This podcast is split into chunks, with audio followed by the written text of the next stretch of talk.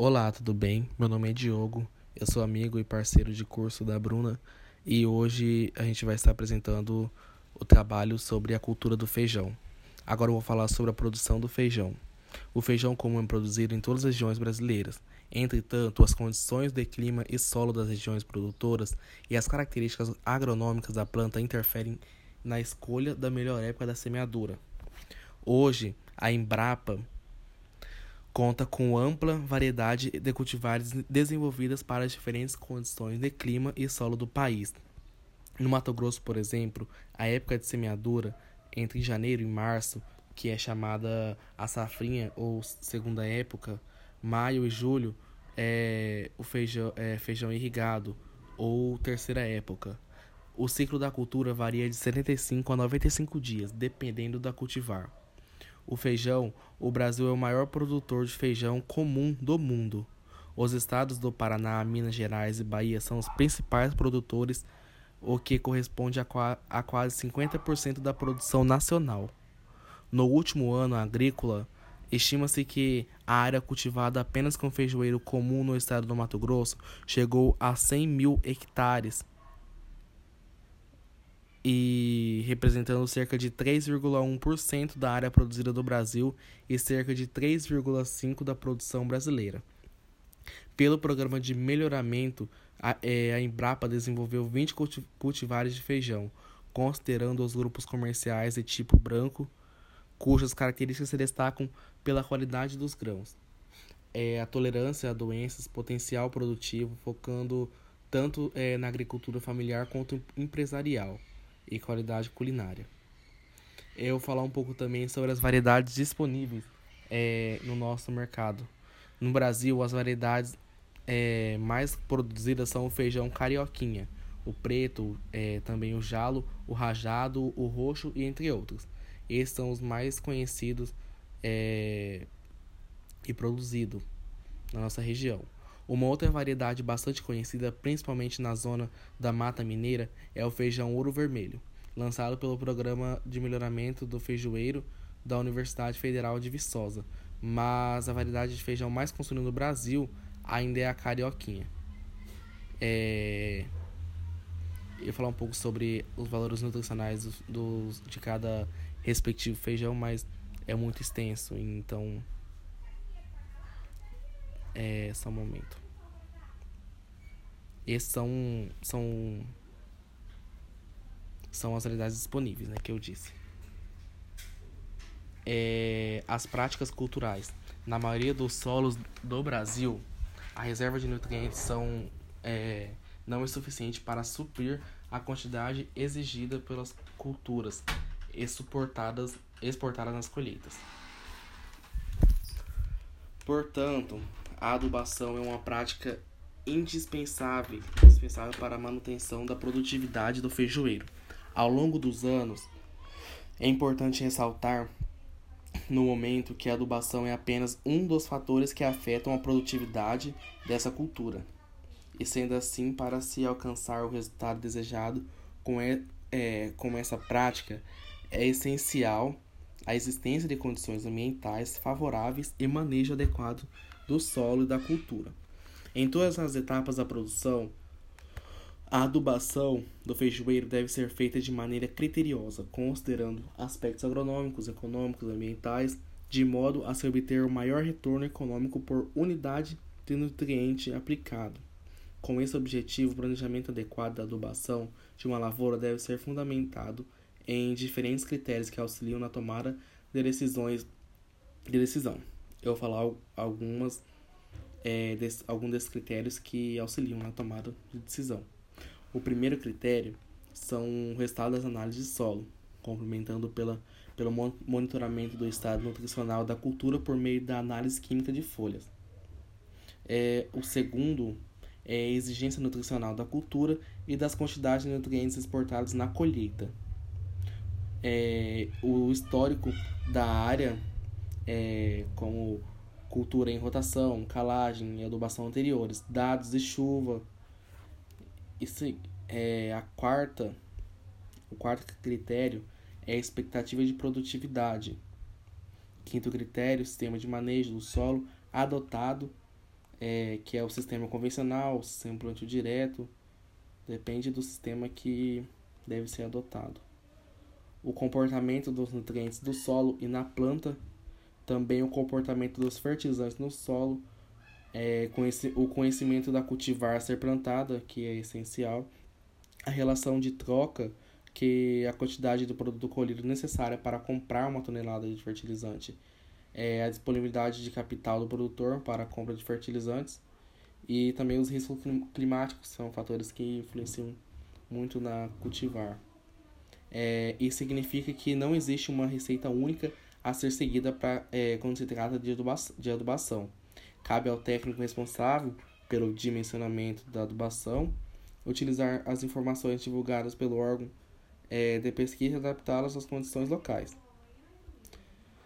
É, a interpretação dos resultados da análise do solo é feita normalmente comparando-se os valores obtidos com aqueles sugeridos em tabelas preparadas regionalmente por comissões de fertilidade ou do solo ou órgãos oficiais de pesquisa. Eu vou falar também sobre as pragas e doenças que são mais é, previsíveis na cultura do feijão. Eu vou falar somente algumas mesmo que entre as pragas que atacam o feijão destacamos é a cigarrinha, que cujos adultos medem até 3 milímetros e são verdes, chupam a seiva das plantas, ainda transmitindo-lhe várias doenças, como o mosaico, por exemplo. É, para combatê-la, é usar inseticidas sistêmicos para combatê-la, mas é até a floração.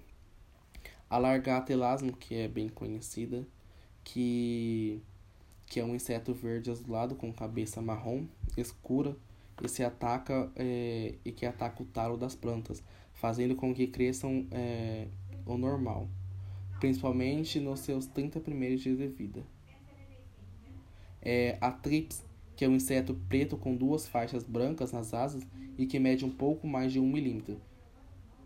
É, vive na fase na face de baixo da folha, provocando inclusive o desfolhamento da planta, e para combater usar inseticidas para combate a essa praga.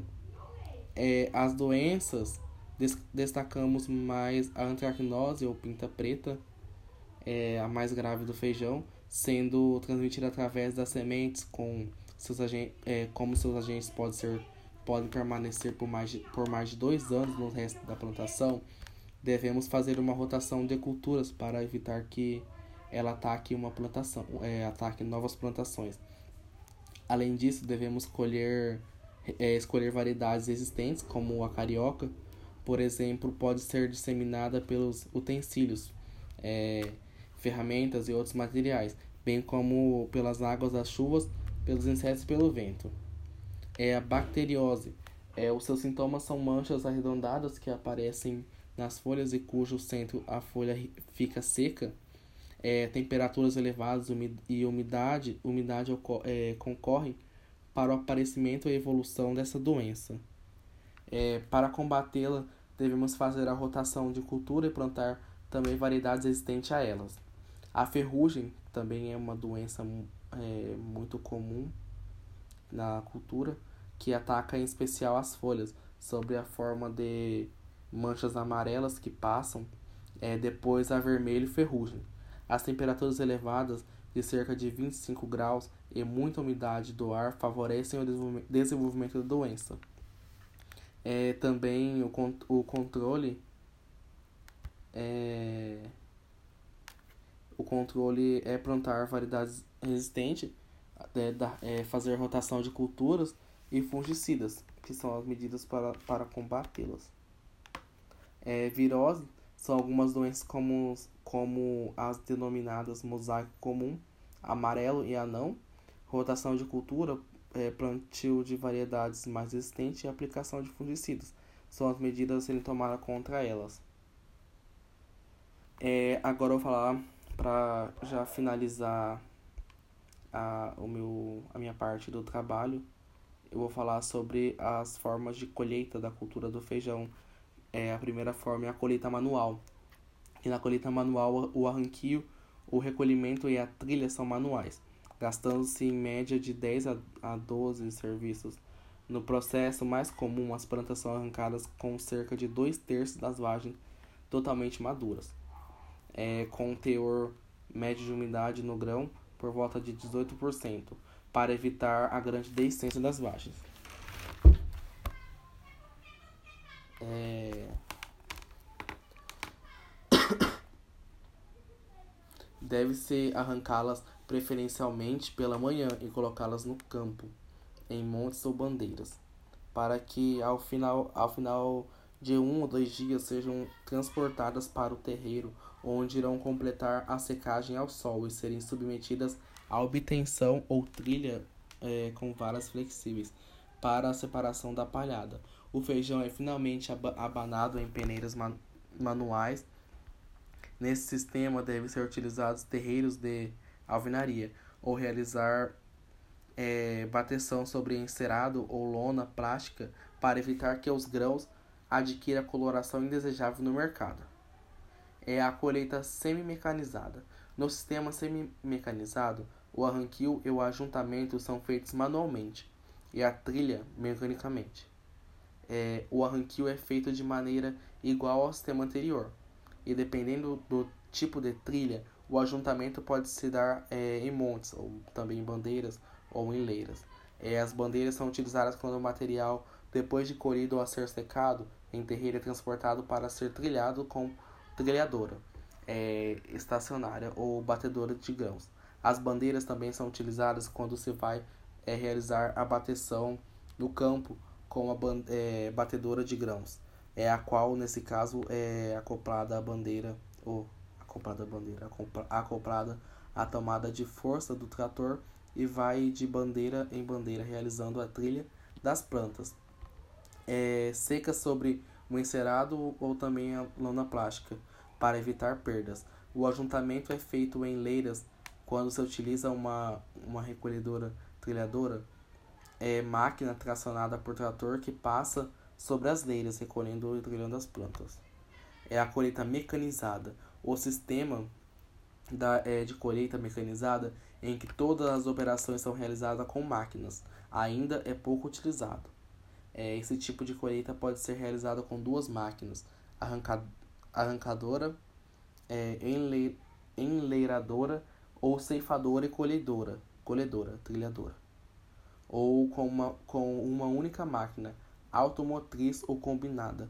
Com o aumento do grau, do grau da mecanização, o início das operações de colheita deve ser antecipado. E as exigências com relação à uniformidade da lavoura são maiores, já que as perdas podem ser é, elevadas. Há que, que se considerar também o alto custo dessas máquinas e é o que torna o investimento viável apenas em lavouras de maior porte, como forma de minimizar, minimizar as perdas. Cabe lembrar que deve ser dada atenção especial à adequada regulagem do equipamento a ser empregado. É o ponto de colheita e secagem. Embora seja fácil identificar os pontos de maturação de uma vagem isolada, a determinação do momento de se iniciar as operações de colheita de uma lavoura de feijão é uma tarefa que requer muita atenção do produtor, é, pois pode colocar a perda a perder boa parte de sua produção. As operações não devem ser iniciadas nem precoce nem tardiamente, pois em ambas as situações as perdas são elevadas. Independente do sistema de colheita adotado, a umidade do grão é, de feijão colhido deve ser uniformizada próxima a 13%. O índice de umidade requerido para comercialização ou mesmo para armazenamento temporário por impedir ou retardar, retardar o desenvolvimento de fungos e carunchos. É, a complementação da secagem, se necessária, é, poderá ser feita naturalmente, à sombra ou ao sol. Nesse último caso, para se evitar o escurecimento do grão. Uma das principais causas do, de estágio de deságio do produto deve ser é, deve se fazer o revolvimento constante dos grãos de feijão é o emprego de, de secadores também é viável desde que as temperaturas não ultrapassem 38 graus pela mesma razão é, o expurgo antes de ser destinado ao mercado ou ao armazém, o feijão deve ser submetido ao expurgo com fosfina, fosfina para o controle do caruncho, à base de 3 pastilhas para cada 15 sacos de produto. O material a ser expurgado deve ser coberto é, com uma lona impermeável e, após 120 horas da distribuição das pastilhas, ser lentamente descoberto. No manuseio do produto, deve ser usar luvas e máscara. Após o tratamento, o feijão pode ser prontamente utilizado, pois o produto não deixa qualquer tipo de resíduo. É, agora, para finalizar, vou falar sobre o armazenamento do, do feijão, que o local do armazenamento do feijão deve ser seco, ventilado e completamente limpo, livre de quais, é, quaisquer resíduos e outras safras, mesmo é, que de outras culturas. A sacaria não deve ficar em contato direto com o piso, e as janelas, portas ou outras aberturas devem ser é, protegidas com telas. Depois de acomodada no local definitivo, a sacaria pode receber polvilhamento externo com inseticida de ação protetora com é, produtos à base de Delma, Delmatrine. É, é, então é isso. Essa é a minha parte da, do nosso trabalho apresentado sobre a cultura do feijão. É, eu espero que tenha gostado e é isso. Muito obrigado.